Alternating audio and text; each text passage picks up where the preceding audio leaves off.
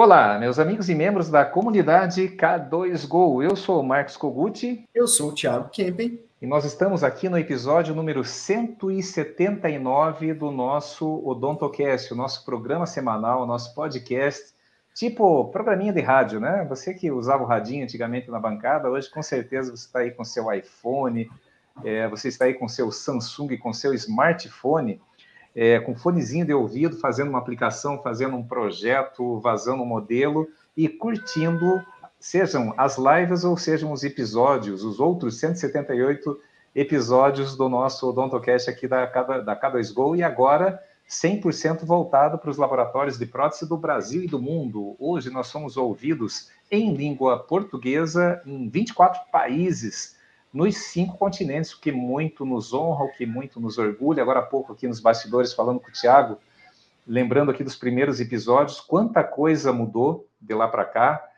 quanta autoridade a K2Go ganhou graças a vocês, protéticos e protéticas, empresários, empreendedores da prótese de todo o Brasil e do mundo, por que não? Porque em cada consultoria, e chegando agora, já perdi a conta, Tiago, mas está bem beirando ali as 200 já em laboratórios de prótese, em cada consultoria a gente aprende com as melhores práticas, a gente replica, a gente ensina, e fazemos disso uma grande comunidade, a comunidade K2Go, que está ganhando bastante força. Para você que está chegando agora, não deixe de dar uma maratonada, aproveitando o feriado aí nos outros 178 episódios, né? Tira um pouquinho da Netflix, coloca aí na, no, no Spotify ou no Google Podcast ou no aplicativo para Android que nós temos na plataforma ou na k2go.com.br barra podcast. E para você, então, que está chegando agora, além do Instagram, arroba comunidade K2Go, nós temos esses conteúdos no YouTube. youtube.com barra comunidade K2Go. No Facebook. facebook.com barra comunidade K2Go. E em k2go.com.br, onde você encontra lá desde, você pode agendar uma, uma consultoria é, interativa totalmente gratuita conosco, que é o primeiro passo para você entrar na consultoria da K2Go, também você tem lá a parte de cursos, tudo que você precisa para o laboratório, são muitos, não vou lembrar de todos aqui de, de cabeça, mas desde enceramento até recrutamento e seleção, tem curso de precificação, de controle de estoque, de Trello, tem curso. É, o que mais mesmo, Tiago? Me ajude aí. Recrutamento e seleção, Trello, precificação, estoque, gestão lucrativa para laboratórios, marketing digital para laboratórios, Exocad básico, Exocad avançado, Recriando Sorrisos, que é de enceramento também. É, tem curso de Ceramil Mind básico, né, que é o básico bem feito, gratuito. Tem curso do Darlos também, de moldagem de transferência, gratuito. Curso do Ricardo Tanaka, de injeção em Celtra Press, gratuito é, tem artigo lá na, da nossa comunidade que já saiu em tese de mestrado e foi mencionado lá. Então tem muita coisa legal que o pessoal que não está acompanhando está perdendo, meu amigo. Maravilha! Um beijo grande, Débora Marai, Fulvio Augusto, Michele Kemp, que já estava conosco, Eliano Alencar, Fernando Sandim, Felipe Romero. Pessoal, todos muito bem-vindos. Aproveite, deixa o like, já compartilhe esse vídeo para mostrar para a plataforma que o nosso conteúdo de prótese aqui no Brasil é relevante. A gente é pequenininho, esse canal é um bebê, então precisa muito aí do apoio de vocês. Tiago, rapidamente, antes de chamar o nosso convidado e o tema de hoje, eu quero discorrer aqui sobre a força dos arcanos que regem o episódio número 179, quando a gente soma os, uh, os algarismos, 1 mais 7 mais 9, nós chegamos no 17, que é a estrela. A estrela que é a estrela guia, que é a inspiração, são os novos caminhos. Depois da queda da torre, nós temos aí uma energia de fluência muito forte nesse episódio. Com certeza, o que nós vamos tratar hoje aqui na prática para os laboratórios tem muito a ver com esses novos caminhos sendo abertos, né? E o arcano 17, né? 7 mais 1, 8, fazendo a redução pitagórica, a gente chega lá na justiça, que é uma justiça um pouco diferente, é uma justiça que não usa vendas, eu uso aqui o, os estudos aí de um ocultista suíço famoso, Oswald Wirth, falecido em 1943, desde o século retrasado, ele fez muitos trabalhos legais, seguia essa linha pitagórica, seguia a linha da teosofia, e eu gosto muito. Eu me apaixonei por Pitágoras, pela numerologia pitagórica, isso depois de me formar em economia, de adorar números, matemática, e os números têm uma energia muito forte. Diz aí, você nunca viu assim uma sequência de números que aparece assim de maneira corriqueira na tua vida, nos teus sonhos, no teu dia a dia? Sabe que isso até Jung explica. Nós temos sincronicidades e para mim isso é muito forte, tá? Eu adoro tratar sobre isso. E o arcano da justiça, ele fala daquela justiça entre a polaridade, né, entre seu lado positivo, entre seu lado negativo, onde você está sem as vendas, por quê? Porque você tem esse livre-arbítrio de decidir qual força, o que, que você precisa fazer para enfrentar ou para acomodar uma determinada situação. Então, essa é a energia aqui do nosso episódio, e hoje nós vamos tratar de um tema que eu adoro, como a maioria, como todos os temas aqui, mas é um tema que eu particularmente gosto. A gente já tratou alguma coisa sobre isso aí em algum episódio passado, depois o, o Tiago pode me ajudar a lembrar. É, nós falamos aí sobre proporção áurea, sobre Fibonacci, nós falamos aí de sobre com o Guilherme, ergonomia com o Guilherme. Ergonomia com o Guilherme e falamos de, de Fibonacci e outras coisas do tipo com Flores. Exatamente. Então vamos lá. Então, sem mais mistérios, vamos lá. Qual, quem é o nosso convidado de hoje? Qual é o nosso tema, Tiago? Hoje, para falar sobre layout no setor digital, nosso querido amigo Guilherme Ribeiro. Seja bem-vindo, Guilherme. Olá, boa tarde, pessoal. Tudo tranquilo? Satisfação em estar aqui novamente com vocês aí, abordando aí um tema aí primordial aí, né, nesse avanço tecnológico nos laboratórios, né? Que maravilha! É, Guilherme, como sempre, né, eu vou ter que fazer uma pequena provocação. Hoje eu sinto que as forças estão equilibradas, porque o tema que nós trouxemos, é, nós temos aí é, você, né, que é um expert, o Tiago, que também é um expert dentro da sua área, tratando desse tema, e eu que me especializei nos números né, dos laboratórios, e eu sei que um layout bem desenhado, ele permite um fluxo, um fluxo mais uh, lógico, mais coerente, ele permite maior fluidez nas etapas, em todas as etapas de produção, desde o ingresso do trabalho, a fase de preparo, a fase de desenho, a fase de produção, até a expedição. E quando a gente fala em fluxo otimizado dentro de uma ergonomia adequada para toda, para toda a equipe dentro do laboratório, a gente está falando em economia de recursos a gente está falando em redução de lead time, que é o tempo precioso do tempo de bancada que a gente consegue reduzir pelo fato de ter um layout bem desenhado. Então, para nós, é para mim principalmente, né, que adoro analisar resultado de laboratórios, eu tenho até já uns números mágicos, né? 22% na última linha, é isso que a gente persegue dentro das consultorias na K2Go. Só que para isso, não é só analisar o que, que você vai ter que fazer, analisar a tabela, mas nós temos que analisar também como que está o layout, a ergonomia e a lógica de ingresso e saída dos trabalhos. E até antes de passar a bola para vocês, eu lembro, junto com o Tiago, nas primeiras consultorias presenciais, que é, é engraçado o que a gente observa, né, quando está em loco lá nos laboratórios, né, gente batendo cabeça,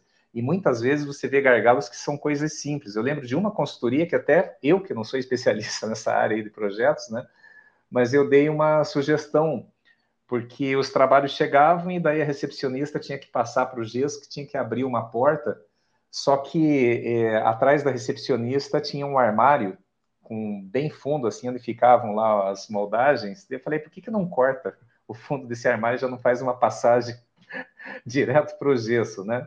Tiago lembra dessa, né? Sem contar com as portas salão, né? Aquele, cada vez que abria a porta, batia no outro, caía modelo, quebrava o modelo. Aí o Thiago vinha com aquela sugestão, pô, faz uma porta salão, né? Você está lá com 10 caixinhas na mão, você não vai abrir a maçaneta, né? Você já passa de costas. Eu estou falando assim de coisinhas assim, de gente que, que não, não desenha projeto, não é arquiteto, nada, mas só no, no, de você observar o layout de algumas empresas, a gente já vê muitos pontos de melhoria. Acredito que você, mais do que ninguém aqui, se diverte com isso, né, Guilherme? Aproveitando, se apresente, por favor, e vamos emendar no assunto.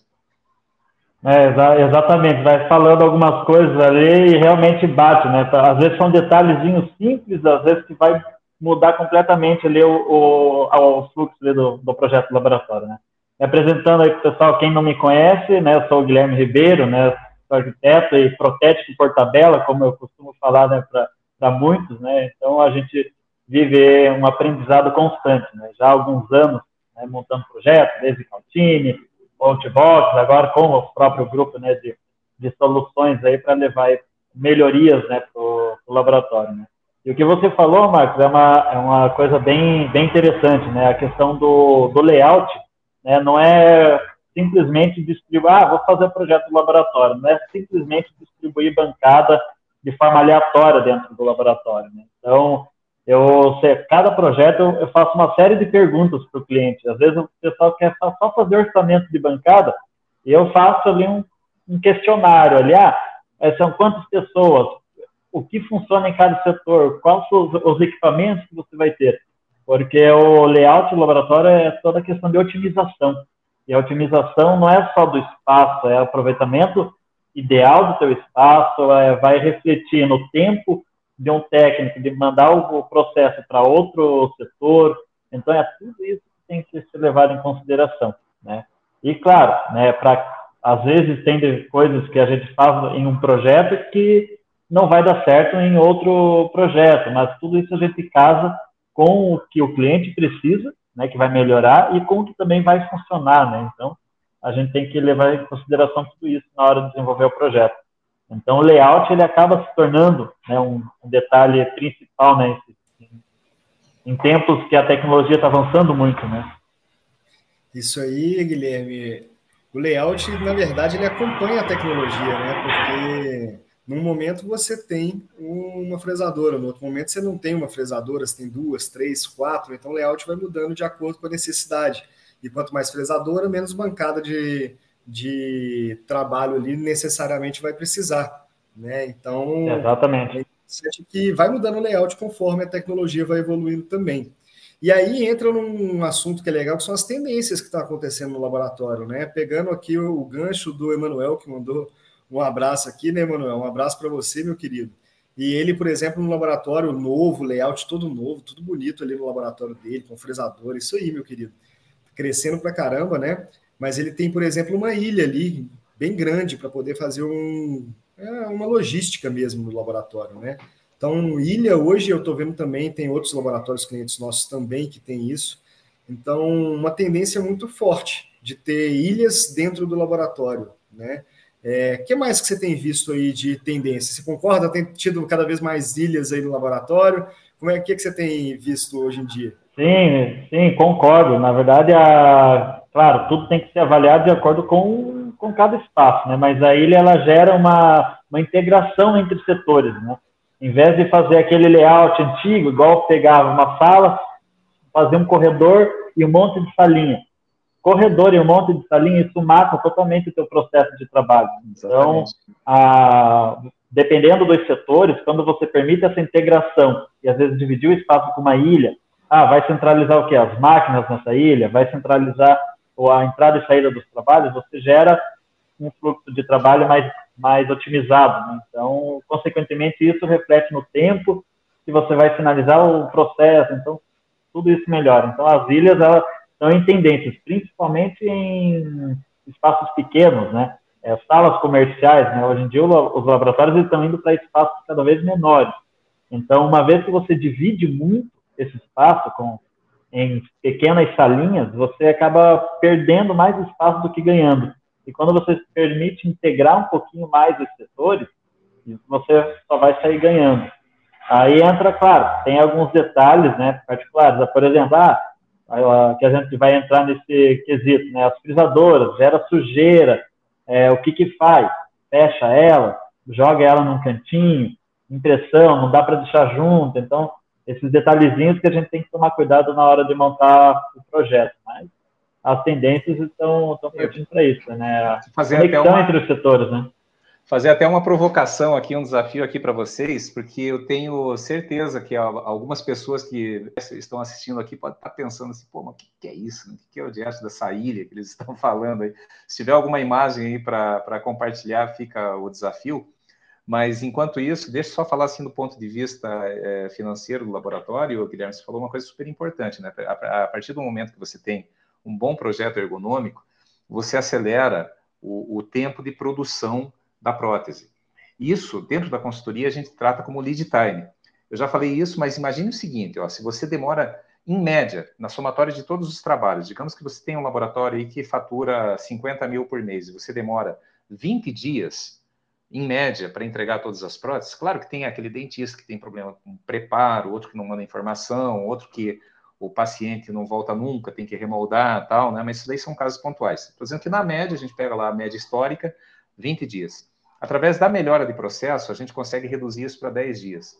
Então, se você fatura 50 mil reais, em tese, você ganha uma produtividade dobrada. Você vai ter capacidade, desde que haja demanda, obviamente, de produzir 100 mil reais dentro de 50, se você tiver essa capacidade, só pelo fato de você reduzir, de você otimizar processo. Kogut, mas eu não tenho tanto dentista assim. Tudo bem, mas não seria legal você entregar a mesma quantidade de trabalho pela metade do tempo e, e o restante do tempo você se preocupar com gestão, com marketing, com outras coisas que não necessariamente a bancada? Então, isso daí, é, para mim, é, é, tem que pensar sim, se preocupar com os processos. Lá no começo das consultorias, a gente conversava bastante, né, Tiago, sobre a teoria dos fluidos. E eu queria até passar para o Tiago explicar um pouquinho resumidamente o que, que é essa teoria dos fluidos, como que a gente aplica isso no laboratório e o que, que isso tem a ver com um layout bem planejado aí pela, pela Inovelab, Tiago. Legal, bom, foi uma provocação simples essa, né? Só explica a teoria dos fluidos, mas tudo bem, mas a teoria dos fluidos, resumidamente ali, que ele vai tentar encontrar o caminho mais fácil, né? Então, quanto mais é, obstáculos tiver no meio do caminho, ali mais tempo vai demorar para aquele fluido atingir o, o, o, caminho que ele precisa. Então, a gente precisa trabalhar exatamente para organizar esse tipo de coisa. E aí, usando a mágica do YouTube, esse é um dos motivos da gente ter mudado de mudado de plataforma, né, do Instagram direto aqui para o YouTube, é porque aqui a gente consegue compartilhar algumas imagens também para poder exemplificar o caso, né? Você está falando de algumas consultorias antigas, espero até que esteja participando com a gente aqui é, o dono desse laboratório, se ele quiser, manda um abraço aí. Ele me autorizou a compartilhar esse caso dele. Eu não vou contar o caso como um todo, né, pessoal?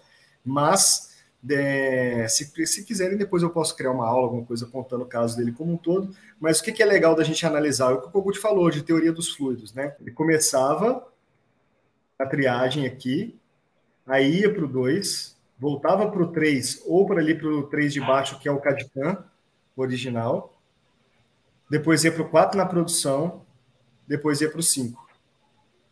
Qual que era o problema disso aí? Isso aqui, ele ia para lá, voltava para cá, depois ia para lá de novo, ia para cá, e, cara, não é que ele não produzia prótese, que, não, que a prótese era ruim ou qualquer coisa do tipo, não, ele era, na verdade, é um excelente laboratório com uma qualidade maravilhosa, que entrega uma prótese excelente, mas que dá para ser ainda mais produtivo se mexesse em alguns detalhes do layout dele, né?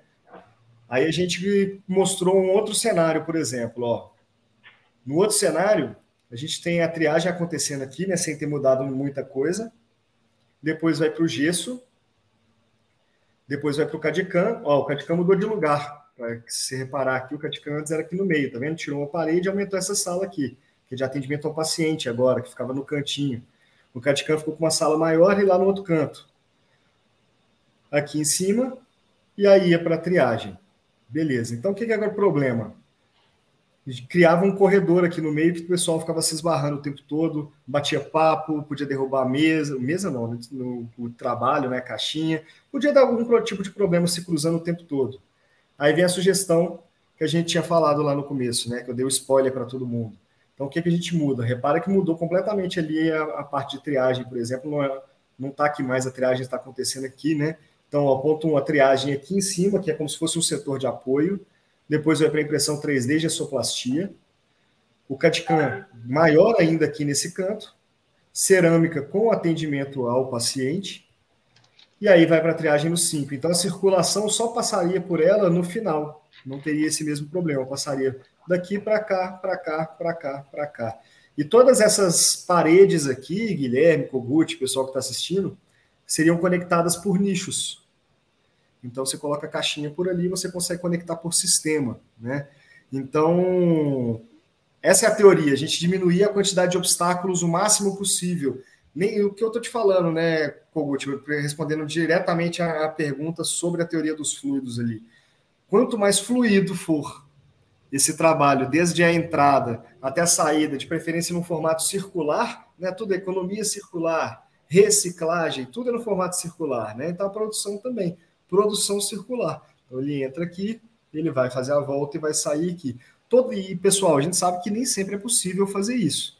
Nos casos que não é possível fazer isso, a gente tem que tentar diminuir ao máximo o vai e vem. Ele vem para cá, depois ele vem para cá e depois para cá, né, Guilherme? Então, essa parte de layout aí, eu queria que o arquiteto comentasse, né? O que, que você me diz? Ah, exatamente. Eu falo que sou arquiteto e protético por tabela, você é protético e arquiteto por tabela, né? É, é inversão. Mas é exatamente isso, Thiago. E é o legal, igual você falou que é os nichos, é o popularmente chamado passa-prato, né? É, esse é um detalhe que às vezes o pessoal acaba não, não percebendo até fazer no laboratório. Pô, ah, eu prefiro deixar as paredes tudo fechadas, porque é, não preciso ver o que o, a galera está fazendo na outra sala. Mas aí o cara tem que sair de uma sala, abrir uma porta, fechar essa porta, correr o risco de derrubar o modelo no chão. Então, todos esses detalhes que você mencionou é coisas que acontecem e o pessoal está tão acostumado com isso que às vezes não percebe que um simples detalhe que abriu um, um buraquinho ali na parede. Ah, finalizou o processo nessa sala? Coloca ali nesse no, no nicho ali, né, que é o popularmente passa-prato. A galera do outro lado já pega isso e já passa, né? Então é a fluidez, né? A otimização do layout, né? O Hugo tinha falado lá, né? Que é, pô, o, o, o armário já está aqui conectando com outra sala, só corta o fundo do armário aqui, que é onde vocês já guardam as caixinhas, que já vai facilitar, não vai nem precisar de outro armário do lado, né, Kogut? Exatamente, agora pode ser o passa-prótese, né? Sim.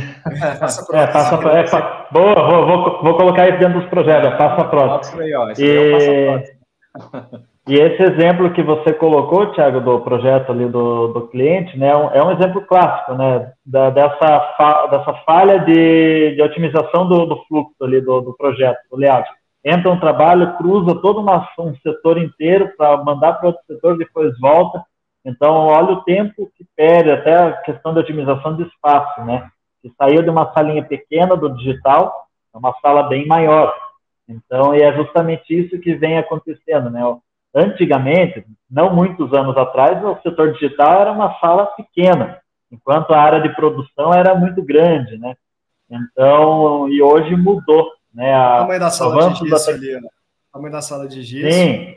Aí a, a ideia a do, de... do, projeto, por exemplo, para não ter aquele problema, é, ó, vai ser gesso e impressão juntos, ó. Pessoplastia e impressão, tá vendo? A diferença que foi do, do layout. Uma mudança bem radical né, mesmo para poder fazer essa otimização de produção, né? É, uma mudança radical e tenho certeza que é, gera um retorno é, considerável, né? Então, às vezes, mudanças, às vezes, são necessárias, né? Justamente é, agregando essa questão do conhecimento em tudo, né? É, no meu caso, né, que a gente trabalha tanto com os projetos, a venda de, de imóveis, né? A gente pensa em todos esses detalhes, né? É justamente para melhorar, né? E de forma que o cliente hoje, ele reformou o laboratório, é, que é o que acontece muito comigo. Ah, ah vamos fazer o projeto? Vamos mas eu começo a perguntar, qual que é a tua expectativa para esse novo espaço? Né, você tem intenção de implantar algum setor futuramente, colocar uma máquina? Ah, não, Guilherme, não tem intenção de ter frisadora hoje. Mas daqui três anos ele vai querer colocar uma frisadora. Aí, se não faz esse planejamento, é, quem garante que daí, a hora que ele for comprar a máquina, não vai ter que mexer toda aquela sala de novo? Então, no projeto, eu sempre busco entender qual que é a expectativa do cliente em relação a, ao novo empreendimento, à reforma, né, para que ele, daqui um ano, dois anos, três anos, ele não precise ter que refazer todo um projeto. Né? Então, o laboratório ele tem que ter essa, essa flexibilidade, né, de forma que te atenda hoje, que vai te atender daqui um ano, daqui dois ou daqui três anos. Né? Então, a gente busca sempre ter essa preocupação.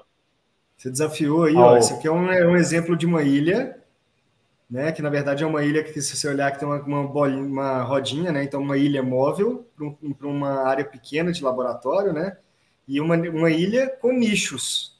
Então, tudo isso que o Guilherme falou, a gente consegue conectar aqui com um móvelzinho igual esse, né? Um móvel simples aqui, que a gente consegue fazer um controle de quais caixinhas estão, por exemplo. Ah, eu estou saindo da produção do meu setor de apoio.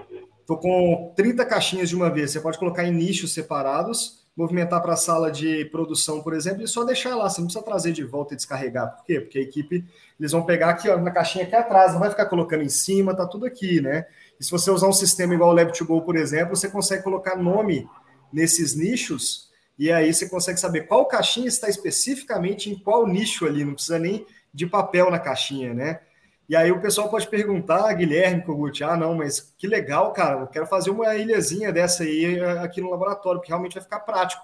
Porque além de você colocar as caixinhas em nichos com nome para você saber onde está cada caixinha, você ainda consegue colocar ali em cima, usar a mesa como uma forma de trabalho mesmo, né? Então aumenta o espaço para quem está com a, a, os armários todos assim é, na parede, né? E aí, ah, como é que eu vou fazer para ter isso, por exemplo, né? A Guiara e K2Go pensaram nisso, Kogut, olha que legal. Então tem o Kart to Go. Kart to Go. Kart to Go.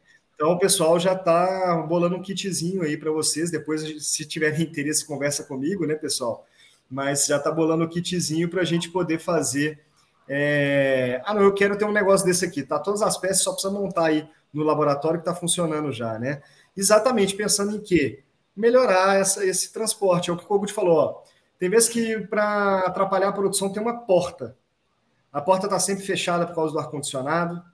Aí tem que ficar abrindo na maçaneta. Ah, não precisa ficar fechado. Então coloca é, essa porta que, que vai e vem. Você vai passar nela ali, vai, vai fechar sozinha, vai abrir sozinha, não só vai. Trocar a maçaneta, é só trocar a maçaneta, não, só trocar ali o, a dobradiça, a né? Ali da, a dobradiça, dobradiça ali, né? É, exatamente. Coloque a dupla tem... e pronto, você resolveu esse problema. Ah, eu, eu costumo levar na produção muita caixinha de uma vez só. Isso é perigoso, gente. Isso é perigoso.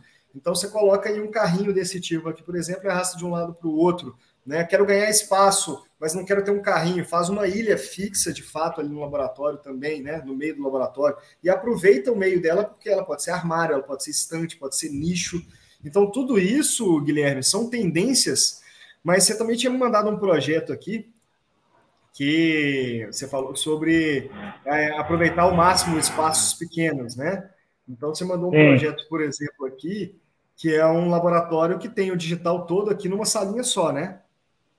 Exatamente. Esse foi, é, foi um desafio, porque ó, todo, aí no projeto são duas frisadoras, mas o cliente tem três frisadoras.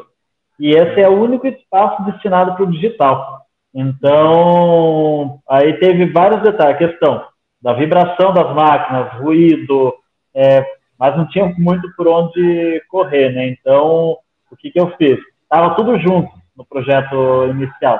É, as máquinas, impressora, frisadora. Então, eu joguei as frisadoras lá para o fundo, né?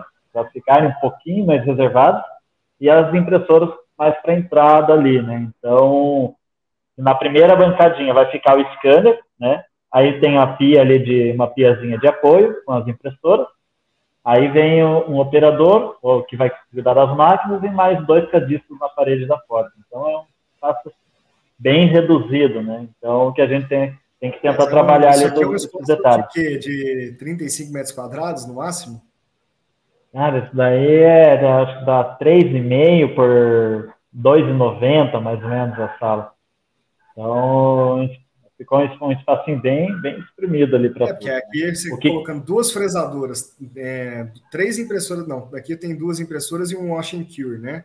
É, e um, scan, um scanner, duas impressoras, um wash and cure e quatro posições de trabalho aqui, você tem um laboratório que consegue produzir fácil 400, 500 elementos mesmo fresados. Não estou falando de maquiado, não, né? Ter finalização, não. Mas de produção aqui, se tiver uma equipe legal. Sim. Uma salinha super reduzida, né? É uma salinha bem reduzida. Na né? hora que eu falei para o cliente, eu falei, ainda tem como mudar as divisórias da sala? Não, a obra já está pronta, porque senão eu já teria, do lado, em volta, passa um corredor que cruza a sala inteira. Então eu já arrancaria uma parede, jogaria essas máquinas isoladas num canto e melhorar, melhoraria ali o, o fluxo ali. É né? porque Mas... entra uma pergunta que é clássica para aquela questão do layout dentro do setor digital, né? Pode ter impressora 3D e fresadora juntos? Isso é uma é, questão que é. é uma pegadinha para a maioria das pessoas, né, Guilherme? Olha, poder, poder pode, principalmente se você não estiver trocando a resina o tempo todo. Mas não deixa de ser arriscado. Por quê? Porque a zircônia é muito fina. Então, para ela contaminar a resina em si ali, cara, quanto mais próximo tiver, mais chance tem. Então, se for possível, é sempre bom que você tenha um setor de fresagem, um setor de projeto, até para isolar o barulho, e um setor de impressão 3D. Tiago, você é doido, cara? Tem uma sala pequenininha. Então, pronto, faz um projeto igual do Guilherme. Dá para fazer tudo ali, mas você está mais suscetível à contaminação. Exatamente, né? Igual eu costumo falar, quando você permite colocar o que eu falo, né? Que a gente dá um nome mais bonito, né? A gente fala que é um centro de usinagem, né? É o centro de usinagem digital, né? Que é reservar ali as máquinas, a forma de sinterização, né? Que é um troço que não precisa ficar do lado do técnico ali. Então, se tiver um espaço para você reservar esses equipamentos, fechar com vidro, com isolamento, você vai ter um, vai melhorar ali o, o conforto do ambiente mesmo, né? Então, o que que é acontece muito, né? O cara tá tão acostumado ali com o laboratório ali, sem, sem equipamento, sem aspirador, aí vai lá e compra uma frisadora, compra duas impressoras, coloca tudo dentro de uma salinha pequena com três operadores. Aí você chega no laboratório, o cadista está tão acostumado com aquele zumbido da máquina ali na orelha dele, e com a sujeira ali, que é, porque para ele daquele jeito tá tudo bem. Mas daí, quando você faz um projeto, executa, o cliente executa o projeto, e ver o resultado depois, né, da, dá até um gás, né, no, nos funcionários de estar num ambiente limpo, organizado, sem ruído. Então, são detalhes que é... vai refletir, vai impactar depois no resultado final do trabalho. Né? É super importante. Eu queria chegar nesse ponto de, e depois continuar com tendências, o que vem por aí, o que, que nós estamos pensando aí, né, Tiago Guilherme, ali, sobre tendência de futuro para os laboratórios, né? É, conceitos que, que podem ser aplicados, como que a gente pode aproveitar a tecnologia, é, toda a plataforma tecnológica que nós temos hoje para melhorar ainda mais esse fluxo de trabalho dentro do laboratório. Mas antes de seguir, e eu queria também é, explorar um pouquinho mais essa questão de ergonomia, pessoal, vocês que estão aí é, ao vivo conosco aqui pelo YouTube, aí nessa live, é, deixa sua pergunta, seu comentário, dá um joinha, deixa, dá um like, hein, gente? Isso daí para nós é fundamental. Deixa aí, aproveitem, façam perguntas aí para nós, é, do ponto de vista financeiro, para o Tiago aí também, que gosta muito, ele tem que ter essa preocupação na entrega de processo e de layout. E é, o Guilherme, que é arquiteto especializado em imobiliário para laboratório. Guilherme, eu, uma coisa que eu vejo, é, uma coisa, eu já vi assim, laboratórios assim com um grau de investimento muito alto e sem ergonomia nenhuma. Aquele barulhão, eu lembro, principalmente aquelas maquininhas aí, uh, tem umas fresadoras aí, sem citar marca aí, que, meu Deus do céu, né? É, e, e eu, eu, vejo, eu, e na outra mão eu já visitei laboratórios que têm uma preocupação assim muito bacana com a ergonomia e com a qualidade de vida dos funcionários, a ponto de isolar as fresadoras e o próprio, é, o próprio cadista, a própria pessoa responsável lá pela produção, pela fresagem, pela usinagem, ele só ficar do lado ali a hora que precisa é, fazer lá o cálculo de produção, ou, ou, precisar tirar os elementos, ou fazer a manutenção, mas ele não precisa ficar necessariamente ali enquanto está naquele, naquele uh, contínuo lá, aquele barulhão ali, é, fazendo lá a sua produção. É, como que é a preocupação dentro dos projetos que você faz, na medida do possível? Você procura orientar os empresários que te procuram a, a, a, ter essa preocupação, porque o digital, ele não só tem esse o problema né, do ruído, mas também é um cartão de visita. Então eu vejo que muita gente vai lá com um projeto que faz um aquário, quem entra no laboratório tem um acesso visual ali à parte digital que de fato chama atenção, é bonito, né? Você mostrar que você tem tecnologia incorporada como que é essa preocupação na hora de pensar o projeto, Guilherme? É, exatamente seguindo essa linha de raciocínio, né? Quando eu recebo né, a planta do, do cliente, às vezes, eu, às vezes ele já vem com uma planta praticamente pronta, então eu já vou diretamente nesses detalhes. Uma, igual você falou, né? O setor digital, ele é o cartão de visita do laboratório, né? Então é, é bonito ver as máquinas ali funcionando, tudo, mas tem que ter funcionalidade. Então, quando tem essa possibilidade de isolar, principalmente as frisadoras, justamente porque tem, tem algumas que fazem muito ruído, gera sujeira, tem que ter espaço para poder fazer ali uma manutenção, alguma coisa. Então, quando dá para isolar, ótimo. Tem alguns casos que não dá, né? Então, tem um, esse caso né, de, um, de um projeto, é uma, é uma sala comercial, né? com espaço limitado, né? Porém, a gente conseguiu fazer essa otimização dos espaços ali, né? separar, né? O cliente tem duas máquinas, né? E então tinha necessidade da gente separar da área ali dos cadistas, porque é o ruído ali constante.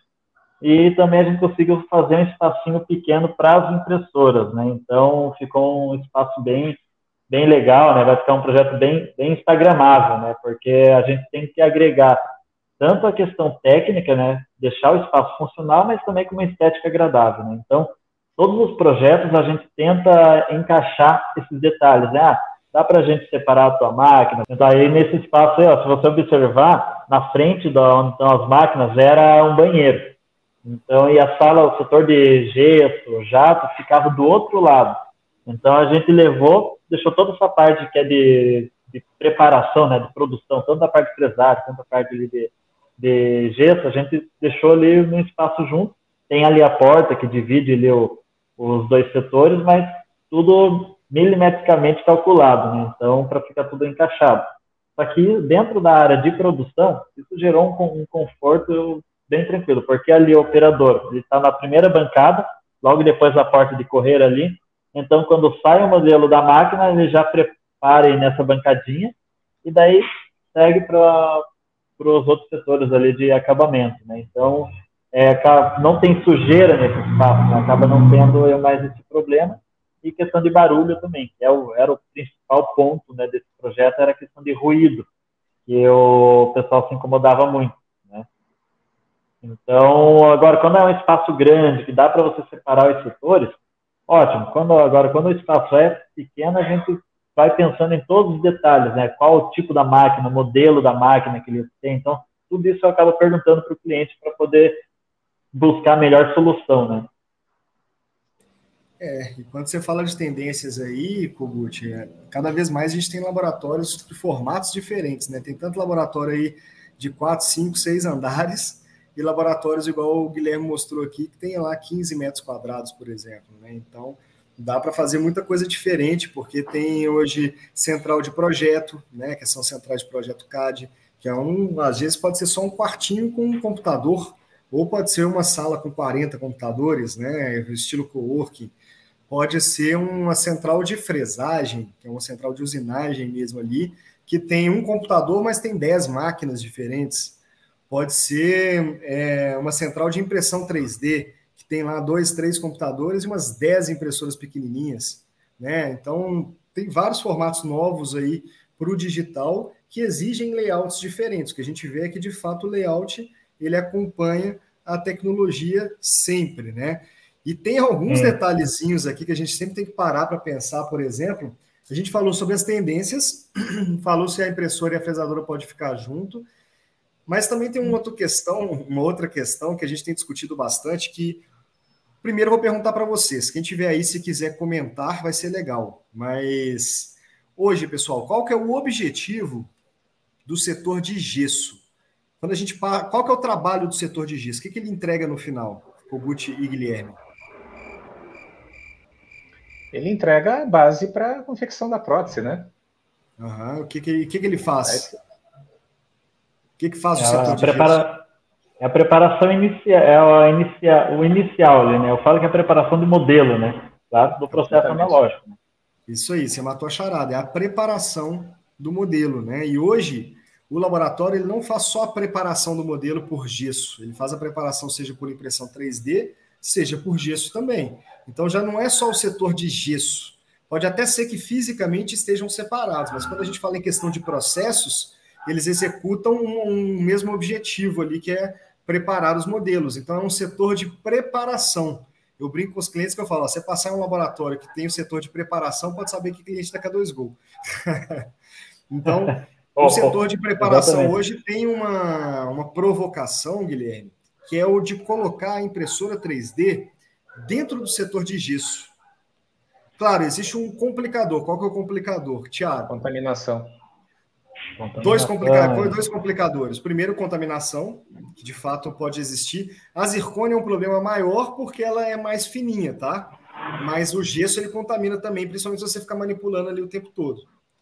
É, quando a gente coloca a impressora no setor de gesso, do setor de preparação é só para imprimir modelo. Isso é um detalhe que é um parâmetro que vai ser importante também. Então você não vai ficar trocando resina o tempo todo, que diminui a contaminação, mas não elimina o risco se tem pó lá dentro. E gesso levanta pó o tempo todo, né? Todo mundo sabe que eles chamam de área suja, mas quanto mais equipamento você usa, menos área suja ele é hoje em dia também, né? Então tá. É, só qual que é o, o segundo complicador? É que para você imprimir um modelo, ele tem que passar pelo setor digital primeiro porque tem que ser feita o, o projeto do modelo, mais o projeto das, das próteses, e aí sim vai ser impresso aquele modelo. Mas é o que eu falei, só vai mudar a ordem de como as coisas, os fatores vão ser executados. O resultado vai ser o mesmo passando pelo setor de preparação. E aí, até em consultoria, a gente organiza isso dentro de um fluxograma, né? Toda essa logística. Mas para você que não está fazendo a consultoria, por exemplo, é, é legal a gente pensar, será? Eu não estou falando para você fazer, não, gente, pelo amor de Deus, né? Quando a gente fala, a pessoa acha que a gente está mandando eles fazerem, né? Não, mas começa a ver por uma perspectiva diferente. Será que seria interessante eu ter uma impressora 3D no meu setor de gesso? Por quê? Pode ser que seja legal. É, passou já pelo CAD, porque já chegou um escaneamento intraoral direto para o setor do digital, que fez a triagem técnica ali, fez o projeto e aí mandou para o setor de preparação, que vai fazer a impressão 3D somente. Ah, ele teria que ter um computador? Sim. A maioria dos laboratórios já começou a colocar um computador por setor, que é para poder fazer controle de comissionamento. E quem usa Lab2Go, cada pessoa da equipe tem seu próprio ou computador ou celular. Então vai ter um computador no setor de gesso de qualquer jeito ali. Então vale a pena fazer isso. Só que não para todo mundo. Depende. Isso aí é para um laboratório que está mais dividido, que fala, ó, cada um faz só o seu trabalho. Né? Então tem vantagens e desvantagens como tudo, todas as outras possibilidades, mas é mais uma tendência que existe aí, né, Guilherme? Exatamente, né? Eu tenho, eu estou com um caso, um projeto bem parecido, que a gente era uma, um espaço gigante de, de gesso e pelo menos já era bem próximo da entrada do laboratório. Só que é questão de sujeira, câmara de jato, tudo, então vamos separar, meio que subdividir esse setor. Né? Então, a gente colocou todos os jatos recortados numa salinha menor, montamos uma, uma salinha só para uma cúpula ali, né? Só para os fornos de anéis ali, né? Para a parte de queima, então isolado ali para gerar um conforto melhor no ambiente. E fizemos ali um espacinho só para o recortador ali. Então ficou, é, que eu não tenho imagem aqui para compartilhar, mas depois eu envio para vocês. Então ficou tudo bem colocado. Então e o cliente falou: Nossa, o laboratório ficou mais limpo depois que eu fiz isso, né? Tudo certinho, exatamente na posição ali, é, de forma que fique legal a impressora ficou bem próxima, né? tanto é que até ela falou, ah, poxa, eu precisava colocar a impressora aqui dentro da sala, mas aí questão de sujeira, era um espaço pequeno, sem muita circulação de ar, só que o setor de, de CAD estava do outro lado? Era uma sala mais ou menos uns 100 metros, estava do outro lado, então eu levei a sala do CAD, então, para você ter uma ideia, entrava na recepção, daí passava pelo setor de gesso, cerâmica, acrílico, metal, e o setor de CAD estava lá no fundo, Aí eu falei, não, vamos inverter, vamos trazer essa, esse CAD para frente, falei, porque quando chega o processo, ele chega ou vai para o gesso ou vai para o digital. Então, os dois, e os dois estão casados em si. E a gente acabou fazendo o esquema do passa-prato ali em cada sala, então ficou um negócio muito Agora é fluido. passa prótese, né? Vamos lá. Passa prótese, vamos, vamos mudar aí para passa prótese. É, pode ser até passa pro, né? Pra, passa pro pode ser uma marca patenteada aí de vocês, né? Sim, sim. Uh, é. e, e, tem uma outra variável que, às vezes, a, a, a pessoa não se toca, ou por falta de conhecimento, por falta de orientação dos fornecedores, que a impressão 3D também tem a variável é, variações, é, flutuações bruscas de temperatura por exemplo, liga forno, desliga forno, além da sujeira, tem a temperatura, porque isso influencia diretamente na viscosidade da resina que está sendo feita, principalmente para trabalhos ali mais, por exemplo, lá, vou fazer lá um, vou imprimir uma, uma guia cirúrgica, né? Então você tem que ter lá, é, sei lá, 30, 35 microns lá de, de precisão, e a, o fator temperatura versus viscosidade da, da resina que está sendo aplicada também você pode ter cuidado. Você pode ter deformidades, porque às vezes está perto de um forno, quando o forno está ligado, dá um tipo lâmpada, de, de, trabalho.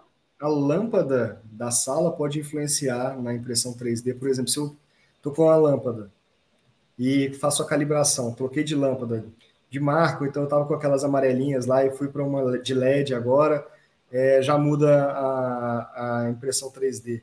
Se você calibrou com, com ar-condicionado desligado e vai imprimir com ar-condicionado ligado, Então, a recomendação da grande maioria é que fique entre 23 e 25 graus a sua sala o tempo todo. Né? E por quê? Porque metal, ele expande e contrai. Então, durante a noite, se, por exemplo, eu sou uma cidade de uma cidade praiana, sou um Rio de Janeiro da vida aí, que todo mundo vive no ar-condicionado. Durante a noite faz um calor gigantesco. Aí chega de manhã, ar-condicionado no talo, lá no 16, né? E aí a, a, fresadora perde calibração, a impressora perde calibração, o scanner perde calibração, todos os equipamentos. Isso aí é legal, Kogut. Exatamente. Meu, gente, passando aqui, olha como passa rápido aqui o tempo, né? Instantes finais, antes de explorar um pouquinho melhor. Rapaz, aí, já, já. Até para o assusto. Tem uma lista de coisas aqui para falar. Não, nós queremos explorar mais, inclusive, o que, que exatamente a Guiária e Novelab, que são esses projetos aí também, que são super parceiros da K2Go, o que, que o público que nos acompanha aqui pode contar com vocês aí no suporte para tornar a vida, o dia a dia da prótese, cada vez melhor, né? cada vez mais aliando assim a, o resultado, a prosperidade com a qualidade de vida, com a qualidade de trabalho. É, mas eu não posso deixar de fazer aqui um pequeno merchan sobre a área de cursos da K2Go, gente. Para vocês, o oh, William, forte abraço aí, meu amigo. Agora voltou para nossa assessoria. É, cursos da K2Go. Gente, para vocês que ainda, ah, eu não sei se eu estou em tempo ainda de fazer a consultoria, não tenho muita coisa bacana em k2go.com.br barra cursos, muitos cursos gratuitos. Por exemplo, eu fiz um curso de precificação para laboratório, que são só dois módulos. E o primeiro módulo é gratuito. Todo o embasamento teórico da precificação para laboratório está totalmente grátis. É só você acessar lá, clicar e assistir. O que, que tem lá no módulo pago, que se não me engano é 30 pila, uma coisa assim tem só o material de apoio. Mas se você conseguir fazer lá sozinho, já está toda a base teórica está ali. É, tem é, curso de recrutamento e seleção, gestão lucrativa para laboratório de prótese. Quem conseguir chegar lá nos oito passos, chegar no final vai ter uma visão muito forte de gestão do seu laboratório. Tem novidades, curso de marketing especializado para laboratório. Então, fora os cursos parceiros com Dardo Soares, com Priscila Rise, com Paulo Giovanni, então nós temos muita coisa bacana. Não deixem de acessar, vai agora mesmo, acessa lá k2go.com.br barra cursos e já começa a trilhar essa jornada do conhecimento, né? trazer a gestão do laboratório, do plano inconsciente para o plano consciente do seu dia a dia, da sua prática empresarial, porque além de protético, além de ser bom na bancada, você tem que ser um bom empresário para tudo dar certo aí na tua vida, tá certo? Então vamos lá. Passando aqui para os instantes finais, ainda quero provocar um pouquinho mais em termos de tendência. É, eu lembro que a última vez que eu tive na Europa, acho que foi, não, acho não, tenho certeza, foi em 2017. Já tinha algumas, alguns supermercados que já tinham autosserviço automatizado.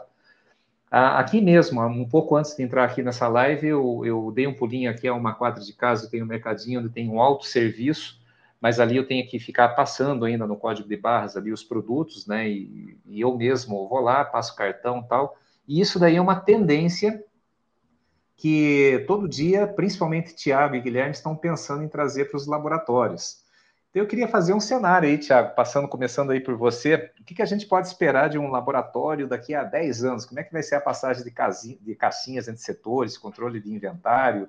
O que, que nós já temos pronto de tecnologia e que a gente já pode começar a pensar nos próximos passos, falando de tendência de fluxo em laboratório. Nossa Senhora! Vamos começar a colocar um monte de óculos 3D na galera ali.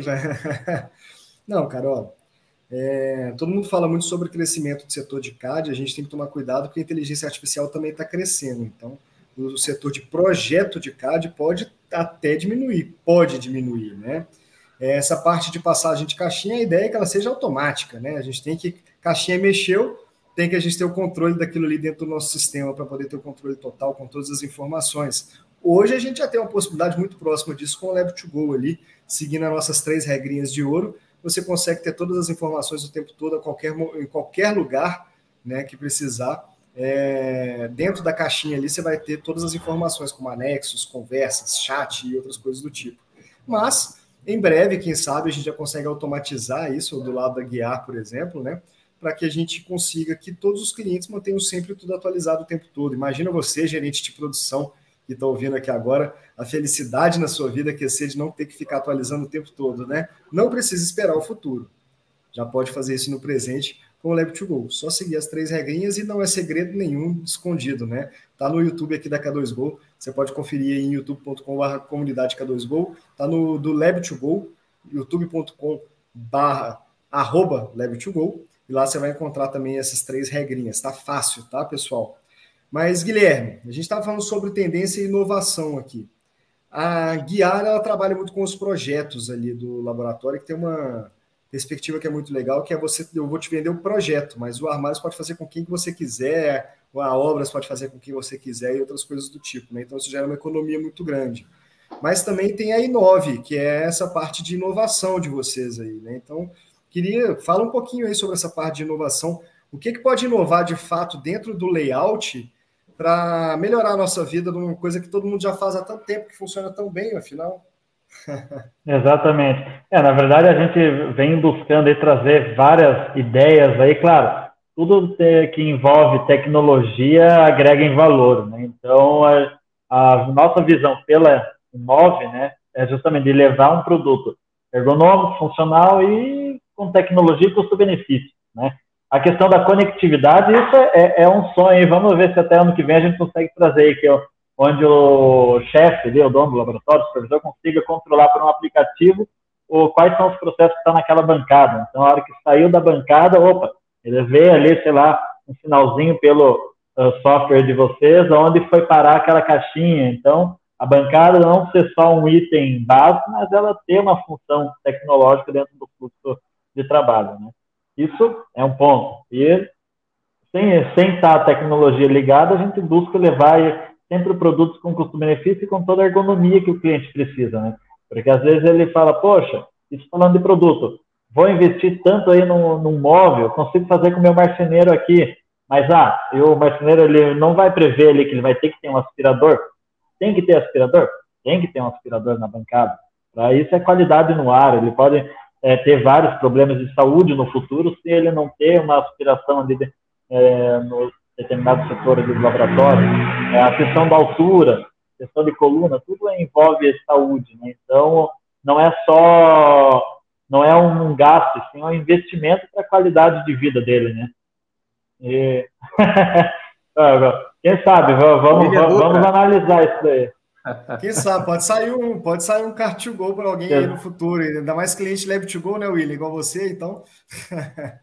Exatamente, sorteio não tem, mas tem desconto especial aí para cliente K2Go aí, viu, gente, né? Com certeza. Só mandar mensagem. Então tem bastante ideias aí que a gente vai buscar entregar para o cliente, até mesmo na questão de serviço, que é projeto, né? Você está quase dando nosso tempo. Mas às vezes o pessoal fala, poxa, vou investir em projeto, vou contratar uma arquiteta aqui na minha cidade, né? Não desmerecendo o trabalho do, dos meus colegas de profissão, mas a gente busca diariamente entender como funciona o laboratório e prever o que, que pode melhorar dentro do laboratório. Então, eu e nossa equipe aqui, a gente busca todo dia a levar o melhor para dentro do laboratório em todo o Brasil. Então, podem contar com a gente que com certeza vai ser um, um investimento válido aí para a saúde de todos, né? É, não é, não é querer desmerecer, né? Mas a gente sempre fala, até hoje nós lembramos disso aí numa consultoria interativa que nós tivemos aí com, com um futuro cliente nosso, sobre o clínico geral, né? O que, que é o clínico geral? É, tudo bem, arquiteto. É, é, ok, mas ele faz a arquitetura lá, ele faz um projeto arquitetônico lá, sei lá, de, pode ser de jardinagem, pode ser interiores, pode ser exteriores, né? Um apartamento, até de uma empresa, mas ele não conhece as particularidades do laboratório de prótese. Muitos, muitos clientes que passaram ou estão dentro da nossa consultoria hoje já passaram, inclusive, pelo Sebrae fizeram consultoria de gestão no Sebrae. Mas, cara, você acha que o consultor do Sebrae, não querendo desmerecer, muito pelo contrário, eu trabalhei com um parceiro do Sebrae durante seis anos.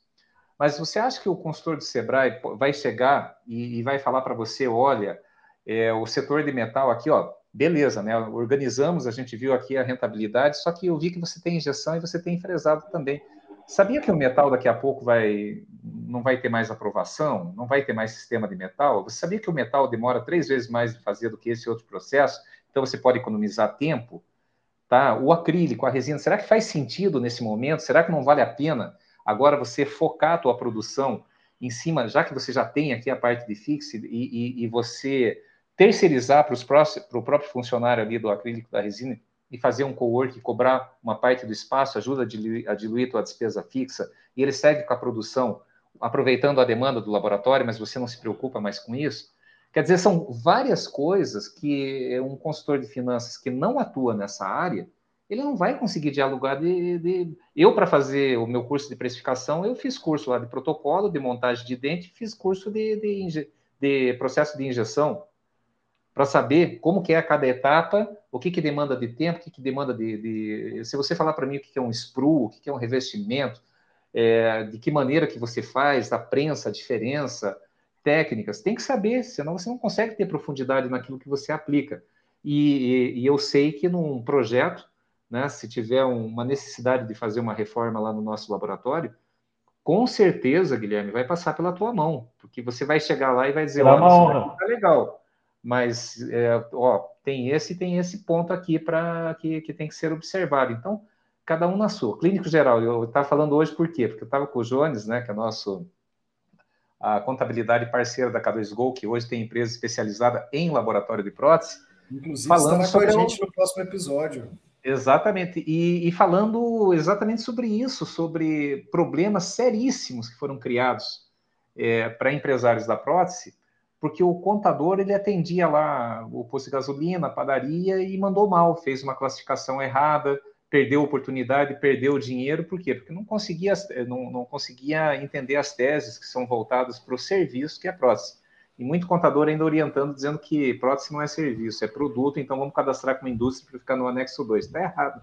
Está errado. Então você tem que se cercar de pessoas que vivem esse meio, né, para ajudar, né? E que bom poder contar contigo aí, Guilherme. Estouramos aqui um pouquinho Exatamente. nosso tempo regulamentar. Você falou que tem uma listinha de coisas, então vou deixar um tempo aí todo seu para você dar as suas mensagens finais nesse episódio maravilhoso. Se for o caso, a gente faz mais um episódio. Vamos dar sequência nesse tema. Que é, que é, acho que é um, é, um, é, um, é um tópico aí que dá para a gente fazer mais alguns episódios aí para a gente abordar bastante coisa diferente aí. Maravilha. Então vamos lá, Guilherme. Suas mensagens. Não, vamos começar pelo Tiago aqui, Tiago. Suas mensagens finais aí do nosso episódio 179. Beleza. Olha só, pessoal, em maio nós vamos lançar um curso que vai ser bem interessante para vocês aí, que vai contar exatamente com também com esse tema, né? Que a gente vai mostrar tudo que você precisa saber antes, durante e depois da compra de um equipamento digital aí, que é um investimento gigantesco. Então, vai contar com a participação do Guilherme, falando de vários aspectos diferentes desses projetos que ele já passou, as dificuldades que os clientes têm normalmente, como que você pode fazer para superá-las. E eu vou apresentar três cases diferentes de layout também, né? Só falando de layout, agora todas as nossas lives vão ser referentes a algum assunto diferente que a gente vai abordar por lá com muito mais profundidade. Então, por exemplo, o Guilherme ele vai dar continuidade nesse assunto aqui. Pode ser por horas, Guilherme, se você quiser, né?